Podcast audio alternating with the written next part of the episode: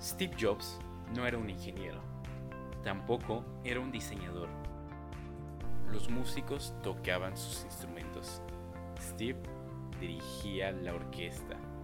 Él sabía motivar a la gente, sabía ponerla a trabajar en crear esos productos con los que soñaba. Todos esos productos, para la época, parecían imposibles de lograr. Y cuando eran presentados al mercado, marcaban un antes y un después en la industria. Aunque parecieran imposibles, Steve hacía que no lo parecieran. Él motivaba e impulsaba a sus empleados a superar sus propios límites. Bienvenidos a De Emprende. Soy Juan Carlos Arteaga y me complace poderte acompañar una vez más en una nueva emisión. Ya hablamos sobre los 7 hábitos de la gente altamente efectiva. Hoy es momento de estudiar la tercera dimensión de ellos. El día de hoy vamos a platicar sobre el octavo hábito. Te voy a enseñar a hacer lo que Steve Jobs logró.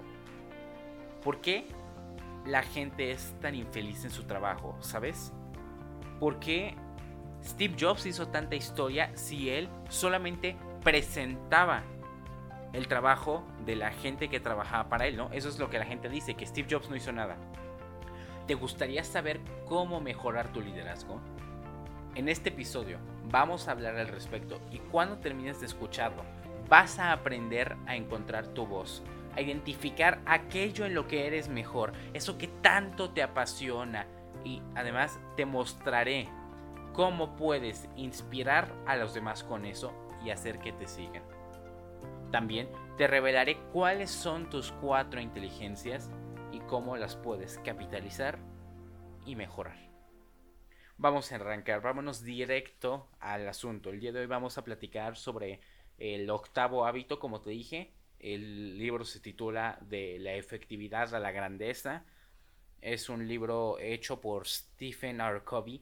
Eh, tú ya sabes, es una leyenda, es eh, la mayor inspiración, la mayor eh, fuente de información en todos los temas de efectividad y liderazgo que tenemos a la fecha.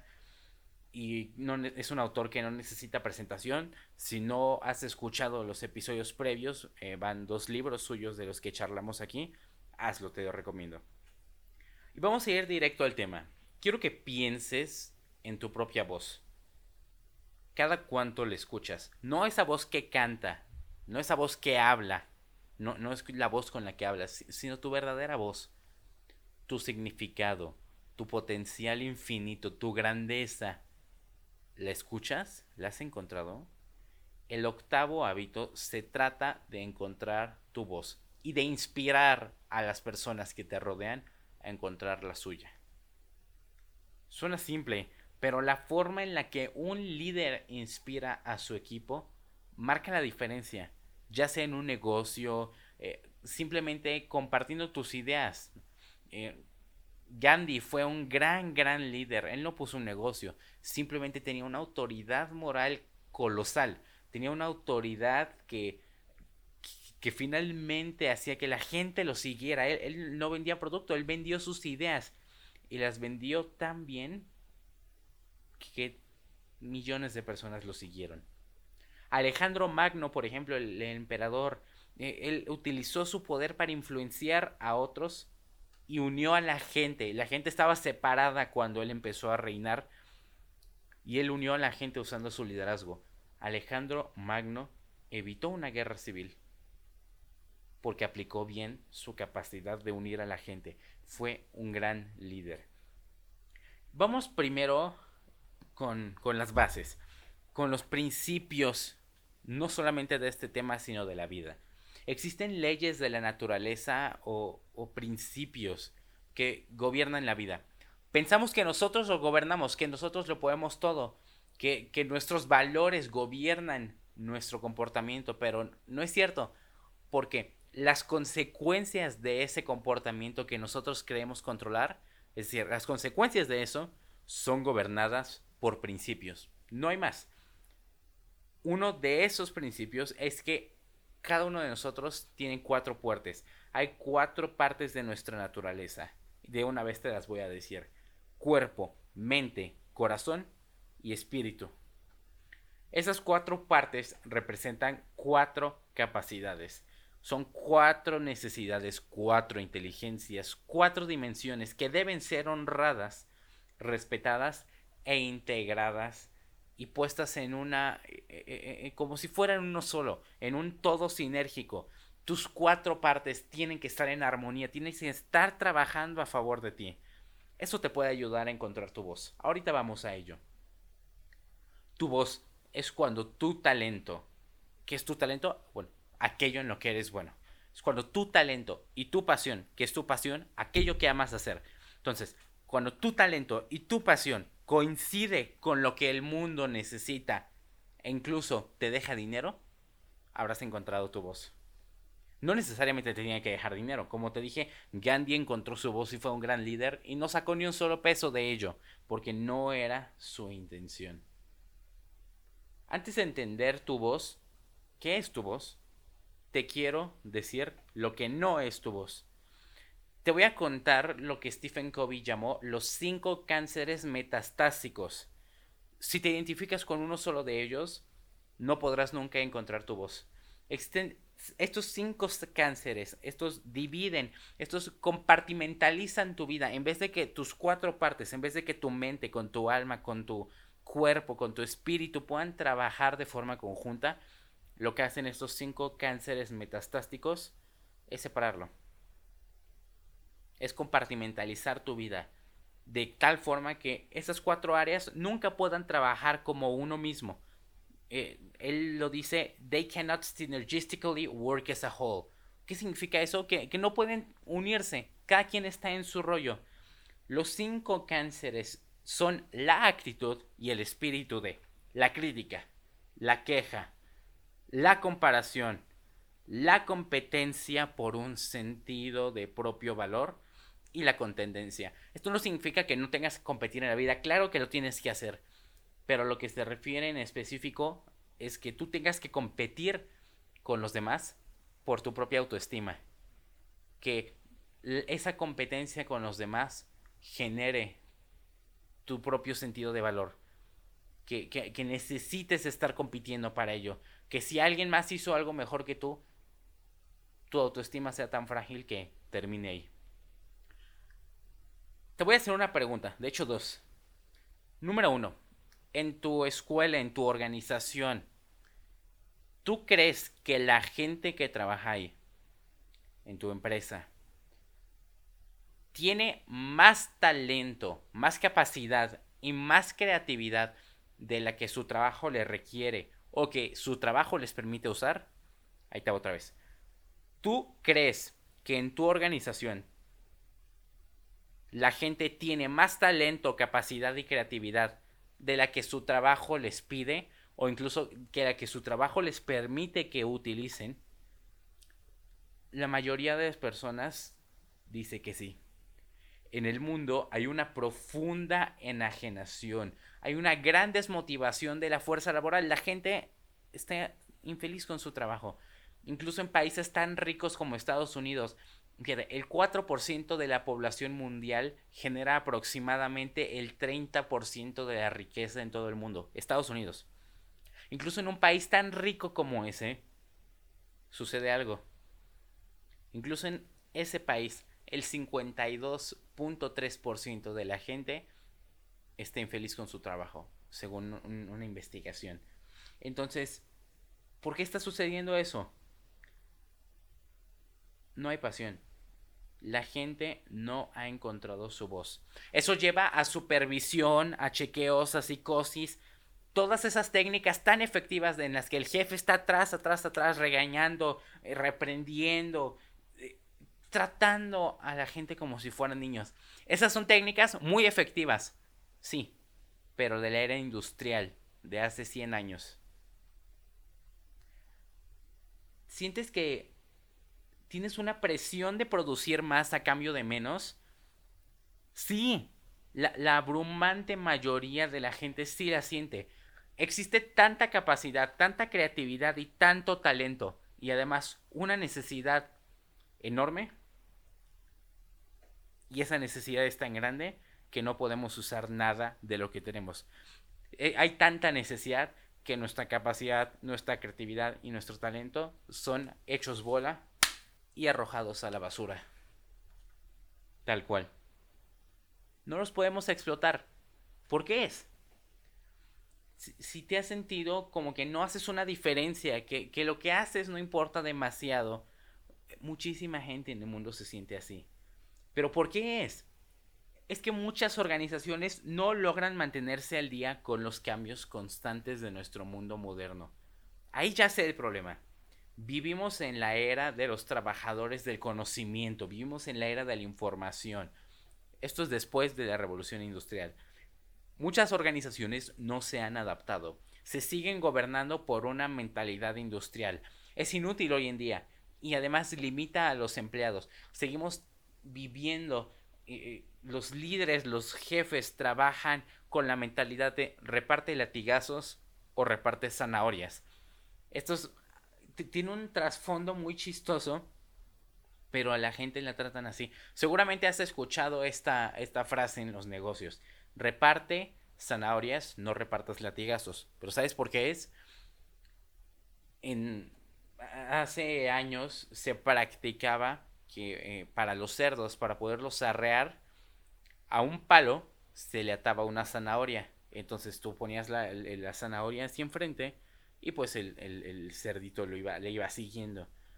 Y cuando no avanzaban, pues le pegaban con el palo.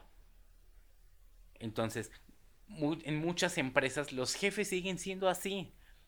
Llegan a revisar cómo vas y traen en una mano una zanahoria y en la otra un palo. Si estás produciendo, ten una zanahoria, tu premio. Y si no estás produciendo, latigazo, golpe. Y esto ya no funciona así.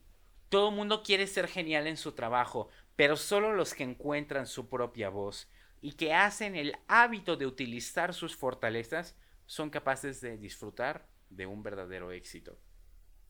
Encontrar esa voz interior, ya te lo dije, es el octavo hábito. Así que, ¿cómo la encuentras? ¿Cómo lo hago? Todo inicia, por ejemplo, si tú eres un líder, o aunque no lo seas, trabajando, tienes que tratar a los empleados de una forma respetuosa. Esto ya lo platicamos en, la primera parte de los siete hábitos. ¿Qué cáncer de personas, me atrevo a decir? Este tipo de personas son el cáncer de nuestra sociedad. Toda esta gente que trata mal a los meseros, a la, gente de limpieza. Me ha tocado ver gente tan repugnante que cuando ven que una señora un señor está trapeando, está barriendo, pasan nada más para ensuciar. O ven que están recogiendo la basura y la dejan ahí en el piso. Eso es su trabajo, ¿no? Que tenga algo que hacer perdón, eres... Me voy a guardar la palabra. Lo iba a decir, pero me voy a guardar la palabra. No, no tengo la palabra, no puedo decir aquí la palabra para describir lo que eres. Está mal. Punto. Todos somos humanos. Y, y, si tú no tratas a los demás de forma respetuosa, si tú no permites a los demás hacer sus propias decisiones, si no dejas que cada quien viva, que cada quien use su creatividad, que se sienta significante y útil. Todos queremos sentirnos útiles, todos queremos sentir que estamos en esta vida por algo. Si tú estás quitándole eso a una persona, es inhumano lo que estás haciendo. Todos deben encontrar su voz y en consecuencia inspirar al resto de gente a que encuentren la suya. Esto no se trata de ser jefe de empresa o no. Cualquier persona puede y debería tener el derecho de encontrar su voz. Ahora, siempre a cada persona en este mundo que nace se le dan tres regalos. Tres. Número uno, libertad y poder de elección. A esto se le llama proactividad. Aunque no siempre podemos controlar lo que nos sucede, siempre podemos elegir cómo reaccionar a los retos de la vida. Siempre tienes esa elección. Cuando usas sabiamente tu poder de decisión, puedes ampliar tus horizontes, puedes recuperar el control de tu vida. El principio de la libertad es aplicable a cada parte de tu vida, incluyendo tu trabajo. Por ejemplo, si tienes un jefe gruñón, un jefe que te pisotea, que está enfermo de poder, haz algo al respecto. Es muy fácil olvidar que tienes el poder de elegir cómo reaccionar, pero lo tienes, no se te olvide. ¿Por qué no hablas con tu jefe directamente y le dices, no voy a permitir que me hables así, que me trates así? Vamos a dialogarlo. Obviamente no le puedes gritar, eh, no es inteligente abordar de esa forma a una autoridad porque tú estás dentro de su área de jurisdicción. Él te puede afectar si él quiere, pero tienes que hablar. Oye, ¿podemos platicar sobre esto? Me gustaría saber qué es lo que te hace reaccionar de esta forma y cómo podemos tener una comunicación más asertiva no me siento bien cuando me hablas así, cuando te refieres a mí de esa forma. Vamos a platicarlo. Cambia, ¿verdad? Esa es tu libertad de decisión. Tú tienes la libertad de decidirlo. Punto. Así tu jefe sea la persona más gruñona, la persona más irrespetuosa y te digo, no puedo decir aquí los adjetivos que necesariamente tú utilizarías para describir a tu jefe. Pero hay quienes desprecian a su jefe. Ok, lo entiendo haz algo al respecto. Número 2. Los principios. Los principios son universales, atemporales y autoevidentes.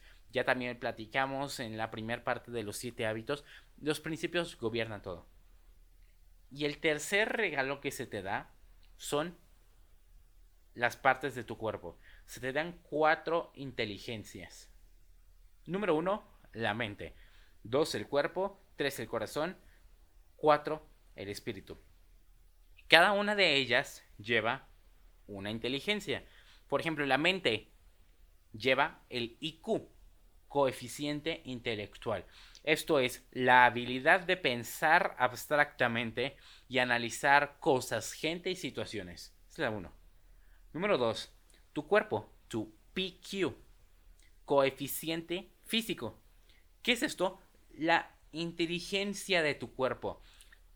tu, cuerpo es tan inteligente que en este preciso momento que me estás escuchando, tu cuerpo está digiriendo tu comida, está combatiendo enfermedades, está protegiéndote, tu corazón está latiendo y tú no necesitas hacer nada.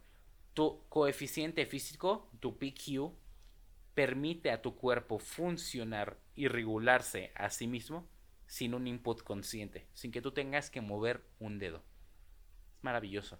Jamás en la, en la existencia humana va, vamos a poder crear algo tan maravilloso como lo es el cuerpo humano. E, el cuerpo es arte, e, es demasiada sabiduría. Número 3, tu corazón. Tu corazón lleva un EQ, coeficiente emocional.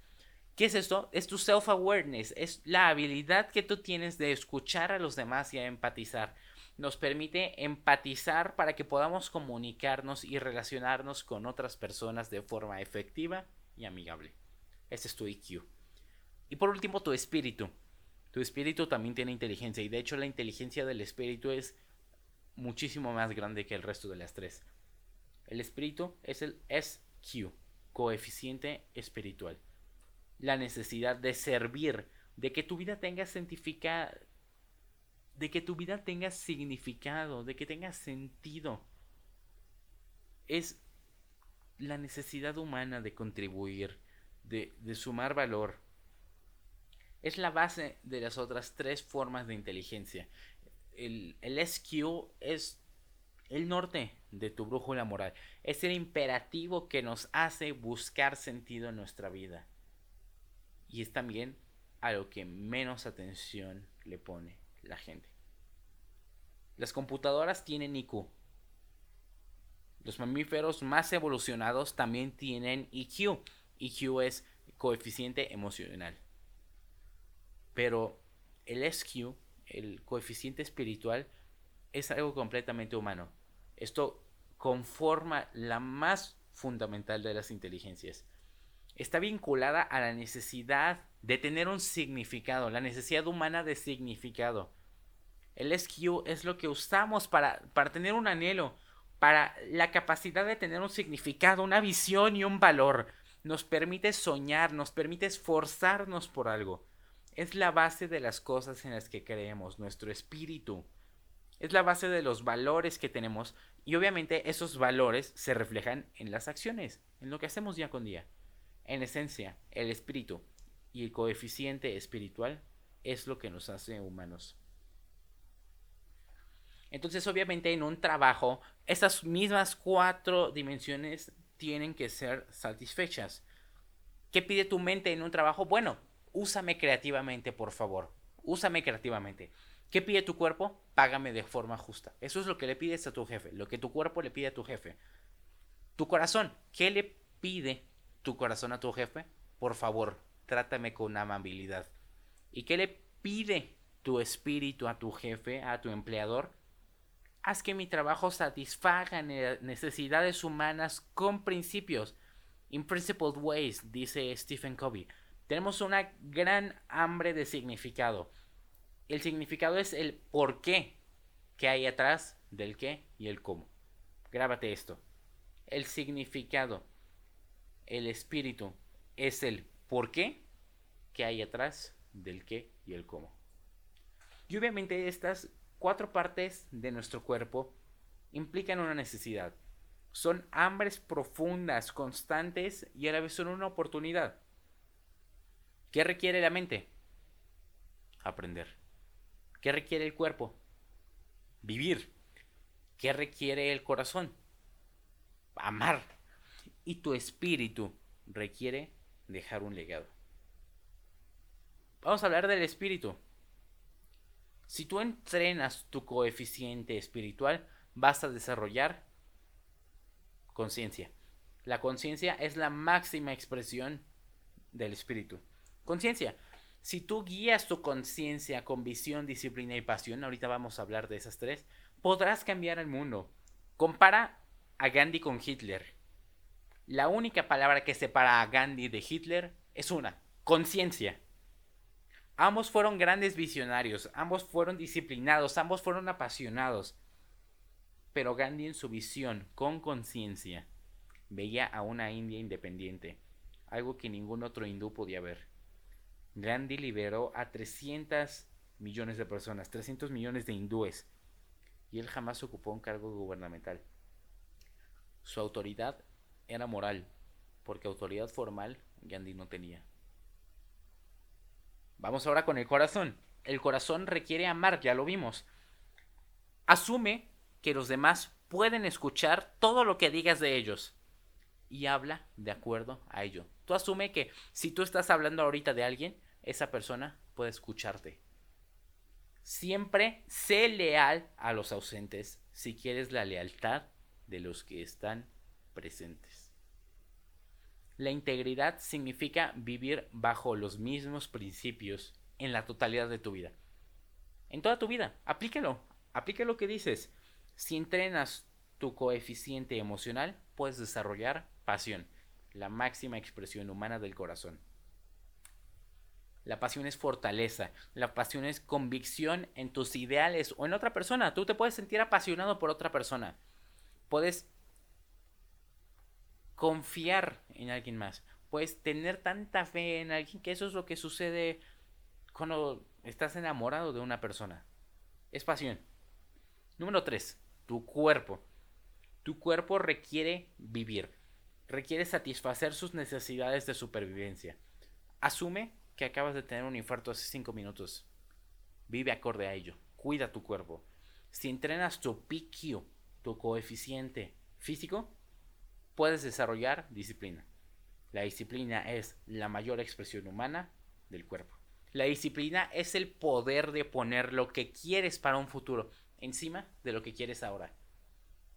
Si quieres en un futuro tener un cuerpo musculoso, tener un cuerpo saludable, ¿es lo que quieres a largo plazo? Bueno, pues a lo mejor en este momento quieres estar tirado en el sillón, pero tu disciplina te permite poner ese fin que quieres para el futuro por encima de tus ganas actuales de quedarte en el sillón y por lo tanto sales y haces ejercicio. Y por último, la mente. La mente requiere aprender. Asume que lo que sabes ahorita caducará en dos años. Todo lo que sabes ahorita, imagínate que en dos años ya no sirve. Prepárate de acuerdo a ello. Si entrenas tu IQ, tu coeficiente intelectual, podrás desarrollar visión. La visión es el sentido de qué hay allá afuera. que no puede verse a simple vista. Un, ojo, una mente no entrenada no tiene visión. Tú puedes ver el potencial en una persona, en una idea. Muchos hemos llegado a ser exitosos porque alguien creyó en nosotros, incluso cuando nosotros mismos dejamos de ver nuestro potencial, incluso cuando nosotros mismos dejamos de creer en nosotros. Yo no estaría aquí si no hubiera sido por, por un gran mentor yo creí que, tenía mi vida resuelta, que yo ya sabía que era lo que quería. Y me di cuenta que no es así. No podía estar más equivocado. Si yo hace un año, si, si alguien me hubiera dicho que me convertiría en lo que soy actualmente, si alguien me preguntara cómo me hubiera visto hace un año, hoy, no tendría nada que ver con, quién soy, con, quién me he convertido. Y, lo digo muy en serio. Hace un año no me podía imaginar que sería... Hace un año jamás hubiera pensado que lo que hago hoy sería posible. Ni siquiera pensaba que me hubiera podido llegar a gustar. Y hace un año tampoco me hubiera puesto las metas tan grandes que hoy tengo y que desde hoy estoy trabajando en ello. Y todo eso fue porque alguien vio en mí, cuando alguien creyó en mí, cuando ni siquiera yo lo hacía. Eso fue porque mi mentor se dio cuenta de todo el potencial que yo tenía. Se dio cuenta que yo podía servir para otras cosas, que yo todavía no lo sabía, pero que yo podía ser un conferencista exitoso, que yo podía ser un empresario exitoso, que podía ser un escritor exitoso. Pues, yo cuando me había imaginado que iba a escribir un libro y sin embargo es algo en lo que estamos trabajando ahorita. Muchos llegamos a ser exitosos y me incluyo porque yo no sería quien soy si no hubiera sido por él. Muchos llegamos a ser exitosos porque alguien creyó en nosotros incluso cuando nosotros mismos dejamos de creer en nosotros mismos. Cuando alguien con visión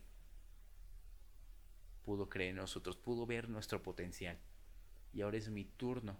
Ahora yo tengo que desarrollar esa visión, eh, creer en grandes ideales, impulsar a personas. Es mi turno. A mí ya me impulsaron, ahora me toca impulsar. Esa es la esencia del liderazgo.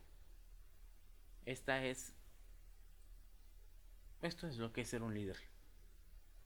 La dirección, es decir, si tú diriges, si tú eres un manager, si tú eres un director, es autoridad y posición. El liderazgo no es eso. El liderazgo es autoridad moral. El liderazgo implica una decisión que cualquiera puede ejercer en cualquier nivel. Es lo que Stephen Covey le llama Trim Towers. Son los timones. Imagina que estás en un barco. un trim tower es un timón pequeño que hace que el timón grande gire, que hace que todo el barco se mueva, que todo el barco gire. Inicia haciendo algo dentro de tu círculo de influencia, algo sobre lo que tú tengas poder, hasta que se haga más y más grande. Tu círculo de influencia va a crecer, tu autoridad moral va a aumentar y tu impacto será no solo en tu área, sino en todo el barco.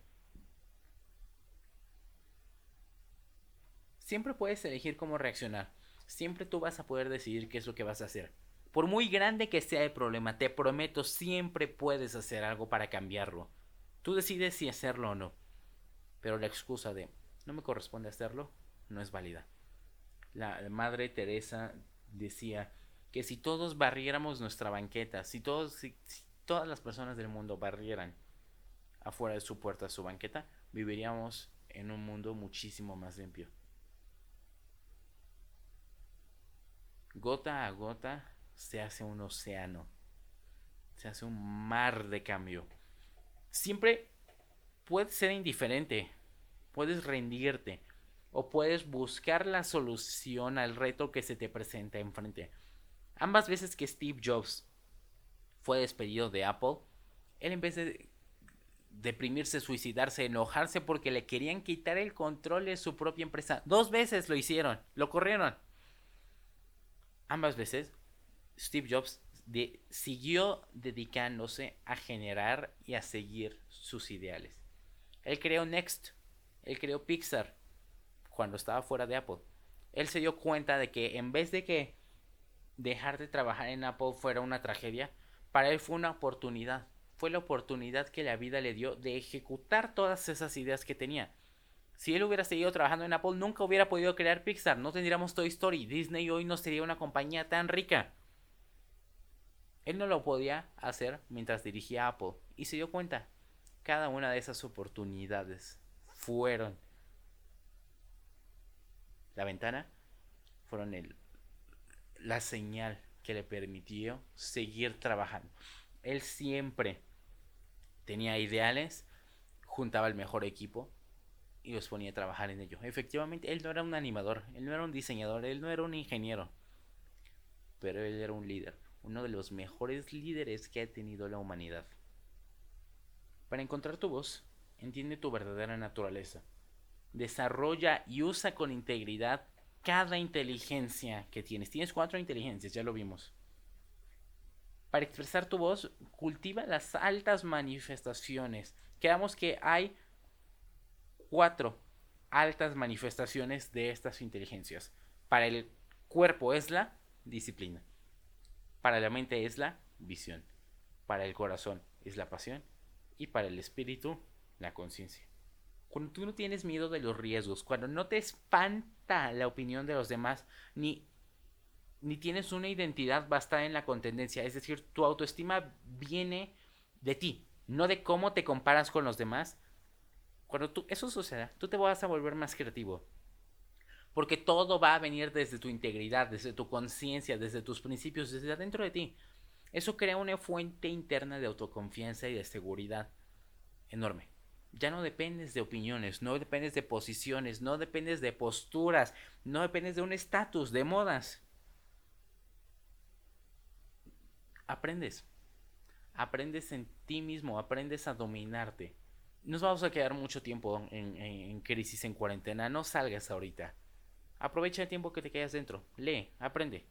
De verdad, conviértete en tu mejor versión, en aquella persona que estás destinada a ser. Steve Jobs nunca dejó de aprender. Él siempre leía. Incluso cuando salió de la universidad, él siguió expandiendo su conocimiento en cualquier tema relacionado con lo que él hacía que le pareciera interesante. Él decía que estudiar. En la escuela no te, no te preguntan qué es lo que quieres estudiar. Te ponen una matrícula de materias y eso es lo que tienes que estudiar. Es muy diferente cuando tú estudias algo por convicción. Debes examinar tu talento natural. Tienes que encontrar aquello que amas hacer y aquello que te interesa. Mientras más escuches esa voz, esa intuición, más pegado al camino de quien estás destinado a ser, vas a estar. Te voy a leer una frase que no puede ejemplificar de mejor manera. Es, creo que toda la existencia de Steve Jobs se puede resumir esta frase y te va a ayudar a entender qué es tu voz. Esta frase la dijo Steve Jobs en una conferencia que dio, una de las últimas antes de que falleció. Y, en tan solo unas palabras se concentra tanta sabiduría que bueno, ya no voy a hablar y te la voy a, te la voy a leer. Tu tiempo es limitado no lo malgastes viviendo la vida de alguien distinto. No te quedes atrapado en el dogma. Eso es vivir como los demás piensan que deberías vivir. No dejes que los ruidos de las opiniones de los demás acallen tu propia voz interior. Y lo que es más importante, ten el coraje para seguir a tu corazón y tu intuición. Ellos ya saben de algún modo en qué quieres convertirte realmente. Steve Jobs. Wow. No te quedes atrapado en el dogma, no te dejes gobernar por el dogma. No dejes que los ruidos de las opiniones de los demás callen tu propia voz interior. Sigue tu corazón y tu intuición. Tu corazón y tu intuición ya saben en qué te vas a convertir. Síguelos. ¡Wow! ¡Cuánta sabiduría! ¡Cuánto... ¡Cuánta inspiración en una sola frase! Eso es el octavo hábito. Encuentra tu voz e inspira a los demás a encontrar la suya. En específico, el octavo hábito se puede explicar como el hábito de inspirar a otros. Cuando tú logras cambiar tu mentalidad y empiezas a ver el potencial que hay en ti mismo y en los demás, y además en ideas, en, conceptos, puedes empezar a construir tu propio sueño. No se necesitan muchas palabras para motivar a alguien a cambiar el mundo. Hay otra frase de Bruce Lee que me fascinó que es, yo no estoy en el mundo para cumplir con tus expectativas. Y tú no estás en el mundo para cumplir las mías. Ya no estamos en la era industrial. Ya no se trata de controlar a la gente. Se trata de desatarlos, de liberarlos, de todo el potencial que tienen acumulado, soltarlo. El paradigma del modelo industrial es que las personas son un gasto y las cosas son una inversión. Fíjate, ¿de qué manera? ¿De qué manera una persona es un gasto y una cosa, una engrapadora, una computadora es una inversión y una persona es un gasto? ¿En serio? Mucha gente, muchas empresas se siguen rigiendo por ese paradigma. Y obviamente la gente se desmotiva, como la gente no está contenta, sus jefes deben estar detrás de ellos y aplican la del palo y la zanahoria. ¿Rindes? Toma tu zanahoria. ¿No estás rindiendo? Toma tu latigazo se llama esto de la, del palo y la zanahoria, latigazo de zanahoria, tiene un nombre que Stephen Covey le dio. Y es la gran teoría de la motivación humana del idiota. Es la peor forma en la que puedes motivar a alguien. Esto causa enajenación. Esto causa desaliento. Entonces, número uno, tienes que siempre inspirar a los demás Tienes que primero encontrar tu voz, tienes que encontrar aquella cosa que te llama, que te fascina hacer y que además puede hacer que el mundo se convierta en un mejor lugar. Esa es tu voz. ¿La encuentras? Ahora ayuda a los demás a que encuentren la suya. Número 2. Vamos a, a, algo que se llama co-mission, misión colectiva. Cierra los ojos, por favor, ciérralos.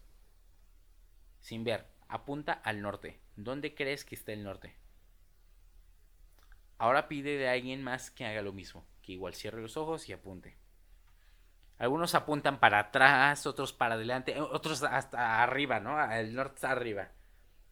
Si en una empresa vas con, con, por ejemplo, con los de diseño, con los de recepción, incluso con el consejo directivo, con los de marketing, con, con los directores, y les preguntas cuál objetivo, cuál es el objetivo de prioridad número uno para la empresa, va a pasar lo mismo.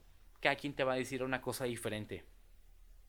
Si en una organización el sistema de valores y los objetivos personales de cada persona gobiernan cada decisión que toman dentro de la empresa, es decir, que cada quien actúa bajo sus propios valores y bajo sus propios objetivos, habrá un desalineamiento, cada quien va a remar para un lado diferente. Muchos te venden tal cosa como una fórmula del éxito. Hay quienes dicen que sí la hay, hay quienes dicen que no la hay. Hay gente que te cobra millones de pesos, miles de pesos por un curso en donde se supone que te van a enseñar a ser exitoso. Yo te voy a decir que sí existe una fórmula para el éxito y es algo bien simple. Es algo... Eh, es sentido común. Sin embargo, el sentido común no es el pensamiento común, no es una práctica común. La fórmula para el éxito es algo bien sencillo. Para alcanzar metas que nunca has alcanzado, simplemente debes empezar a hacer cosas que nunca has hecho. To achieve goals you've never achieved before, you simply need to start doing things you've never done before. Esa es la fórmula del éxito. ¿Quieres alcanzar metas que nunca has alcanzado? Compadre, tienes que empezar a hacer cosas que nunca antes has hecho. Ponte a trabajar, ponte a hacer.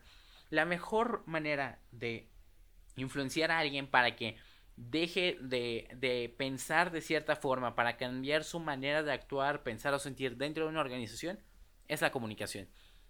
es que todo el mundo sepa qué tiene que hacer. ¿Cuál es el objetivo de este mes? ¿Cuál es el objetivo de esta semana?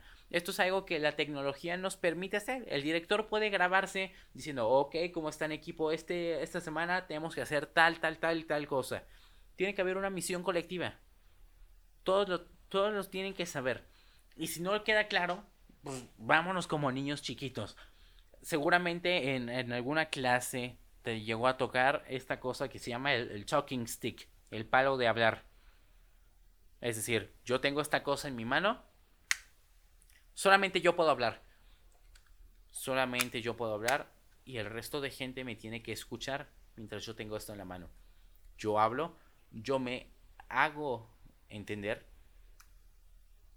y luego, ya que me siente escuchado, ya que me siente entendido y que los demás entiendan mi punto, yo le paso el palo, o el objeto no tiene que ser un palo, a la siguiente persona. Y así nos vamos pasando. Si tú tomas la, palabra listen en inglés, listen se escribe, L-I-S-T-E-N, y tú cambias el orden de las letras, obtendrás la palabra silent, S-I-L-E-N-T. Son las mismas letras. Para escuchar, deberás callar. Cuando la comunicación es de ida en vuelta, en ser de un monólogo empalmado de muchas personas a la vez, es decir, que cada quien esté hablando y se está interrumpiendo y en realidad nunca estés escuchando, en vez de que suceda eso, cuando la comunicación es ida y vuelta y tú logras comprender el punto de la otra persona y la otra persona logra comprender tu punto, podrás encontrar una solución que sea de todos. Podrás encontrar una we solution. No va a ser tu solución, va a ser la mejor solución de todos. Entonces, tu grandeza personal son los siete hábitos. Es encontrar tu voz. La grandeza de liderazgo, el gran liderazgo es modelar los siete hábitos dentro de lo que tú hagas y aplicar el octavo hábito. Pero ya no para ti, para los demás. Es inspirar a los demás a encontrar su voz. Y la grandeza organizacional, es decir, que en tu organización tiene que haber misión, visión, valores y commissioning. Es, no, no es comisionar, es co-missioning. Es decir, que haya una misión colectiva, que todos trabajemos para eso. Piensa en los líderes de tu organización. ¿Son efectivos? ¿Tú eres un líder? ¿Qué organización tiene sus líderes? Algunos son buenos, otros no. ¿Pero por qué? Un buen líder encuentra una visión y una estrategia que marque una dirección a seguir para sus empleados. Es decir, les dice abiertamente qué se espera de ellos, qué, en qué están trabajando todos como un, un solo organismo. No fragmenta, une. Dos, pone su ejemplo al ejecutar las ideas de forma disciplinada. Yo es algo que siempre predico, sobre todo en las organizaciones que dirijo, donde trabajo con voluntarios, tengo una gran experiencia con eso. Y la primera regla que yo siempre les pongo es, yo jamás te voy a pedir que hagas algo que yo no haría si yo te digo, nos vamos a quedar hasta las 6 de la tarde a trabajar, es porque yo también voy a estar hasta las 6 de la tarde trabajando contigo porque soy parte del equipo, tanto como tú, tanto como yo. Número 3. Sea apasionado en lo que haces para que tu entusiasmo inspire a los demás y ese mismo entusiasmo establezca una cultura compartida de entusiasmo. Y 4. Administra y mantiene estructuras dentro de su organización. Bueno, fácil. Pero también debes aplicar tus cuatro inteligencias. Un líder debe aplicar este mismo paradigma a su compañía. Piensa en las cuatro inteligencias como el cuerpo de una compañía. Si una falta o si una está débil, va a dañar toda la estructura. Si una compañía, por ejemplo, ignora la necesidad de un espíritu y dice, ah, esa de cultura son jaladas, una escasez de eso te puede llevar a la falta de confianza. Los, empleados no se van a sentir parte de la empresa, se van a sentir solos, se van a sentir excluidos. Y vamos de regreso a Steve Jobs. Porque todo el mundo sabe que la relación que él tenía con sus colaboradores no siempre era la mejor. Él sabía que, o sea, es, bien sabido que, que siempre habían confrontaciones y que era una persona difícil de tratar. Sin embargo, él sabía muy claramente que los necesitaba. Él sabía que necesitaba de su equipo para llevar a cabo las ideas que él envisionaba. Él envisionaba algo. Él lo imaginaba. pero tenía el equipo conformado por los mejores ingenieros, por los mejores diseñadores del mundo, que lo hacían. Siempre que habían problemas, él iba con su equipo y los convencía de que cualquier cosa que se propusieran era posible si lo veían de forma diferente, si pensaban diferente. We think different. Ese es el eslogan de Apple y una gran frase suya. We think different. Él se enfocaba en que sus productos fueran locamente geniales. Él decía, all of our products are insanely great. Él no se preocupaba por el precio, él se preocupaba por qué podía ser su producto, cuáles eran las habilidades de ese producto. Su habilidad de empujar a las personas para lograr cosas imposibles es aún admirada y estudiada hoy en día. Él fue un gran líder, uno de los mejores que ha, pisado esta tierra. Él hizo que su equipo dejara de enfocarse en cómo vender el producto y en vez de eso los enfocó en cómo podían, con cada lanzamiento, cada que Apple presentara algo, revolucionaran el mundo. Ese era su enfoque. Por eso cuando Steve Jobs fue despedido de Apple, Apple tuvo una de sus más grandes caídas. Se pusieron a vender ropa, ya no sabían ni qué vender para sacar dinero para pagar las cuentas. Steve Jobs no se preocupaba por vender, se preocupaba por hacer un gran producto. En cambio, la primera vez que lo corrieron, sacaron ropa porque de verdad ya no sabían ni qué hacer. Entonces, ¿dónde estuvo la visión que él había tenido? Esa pérdida de visión también es lo que hace que, por ejemplo, el Apple de hoy en día no sea tan grande como la de antes. Por eso el, el Apple que existe hoy es tan diferente al que Steve Jobs lideraba. Su gran habilidad era hacer ver a los demás el gran potencial que tenían. El secreto de Steve Jobs era que él dominaba el octavo hábito. Él conocía su voz y le ayudaba a los demás a que la encontraran. No importa qué tan lejos quieres llegar. Si tú no eres capaz de crear un propósito común, que tu equipo crea y que tu equipo siga, no vas a llegar a ningún lado. Aquí voy a citar un proverbio africano. Me recuerda una gran frase que... Bueno, eh, también no, no puede explicarte de mejor manera mi punto. Y ya la has escuchado, es un proverbio africano que dice, si quieres llegar rápido, ve solo. Si quieres llegar lejos, ve acompañado. ¿Cuánta sabiduría? ¿Cuánta sabiduría? Y es que las organizaciones encabezadas por grandes líderes inspiran a su gente y les hacen creer que pueden hacer una diferencia real en este mundo. Eso es lo que hace un líder, un poder piensa lo que quieras pensar, pero no olvides que tienes que convivir todos los días con tus propios pensamientos. Ese es otro proverbio, un proverbio Sioux. Y es que yo no te puedo imponer, no te puedo decir que pienses de tal o cual forma. Tú eres responsable de cómo piensas. Pero no se te olvide que con esos pensamientos vas a convivir todos los días no hay una persona ni siquiera con la que convivas a diario, ni con tus papás, tu hermano, nadie vas a convivir todos los días de tu vida. Solamente contigo mismo, con tu cabeza, con tus pensamientos. Seguro que con todo lo que te acabo de decir estás pensando, por ejemplo, en todo lo mal que ha hecho tu jefe, tus papás, alguien a quien sigues, que, que ha sido un mal líder contigo.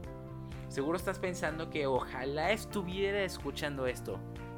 Pero no lo hagas. Deja de pensar en los errores de los demás tú eres un trim tabber. ¿Qué significa un trim tabber? Cambias el mundo desde donde estás, desde tu área. Toma responsabilidad. Deja de culpar a las circunstancias externas. Debes crear una cultura de responsabilidad. No de culpas, de nadie es la culpa. Echándonos culpas todos podemos. El propósito del liderazgo efectivo es empoderar a los demás, de forma que los ayudes a encontrar su propia voz, de forma que sus fortalezas sean capitalizadas y usadas de forma productiva y sobre todo que sus debilidades no importen, porque sus debilidades son contrarrestadas por las fortalezas del resto del equipo. Cada quien tiene su fortaleza y, es un equipo que se complementa a tal punto que si alguien es débil en algo, no importa, porque hay alguien que es buenísimo en eso que a alguien más le falla. Ese es el sueño de todo líder, es lo que cada líder tiene que hacer. Debes juntar la misión individual de cada quien con la misión de la organización. Una de las mejores formas de hacerlo es usando el, el palo de hablar, por ejemplo. Escúchame primero, luego yo te escucho. Que sea una escucha realmente empática. Si quieres crecer en cualquier parte de tu vida, tienes que encontrar tu voz, tienes que inspirar a los demás a encontrar la suya. Los líderes en las empresas están en una posición perfecta para hacer esto. Y al fomentar confianza y comunicar efectivamente, y cediendo algo de control, haciendo que los empleados se sientan importantes, créeme que toda la compañía se va a beneficiar. Te voy a dejar tres retos. Número uno, sé un Trim Taber. Haz la diferencia desde tu nicho. No necesitas ser el presidente para hacer un cambio. ¿Te preocupa la contaminación? Bueno, separa tu basura, no consumas tantos plásticos. ¿Te preocupa la inseguridad? Bueno, fomenta, en vez de regalarle dinero a alguien en la calle que está pidiendo limosna, dale trabajo.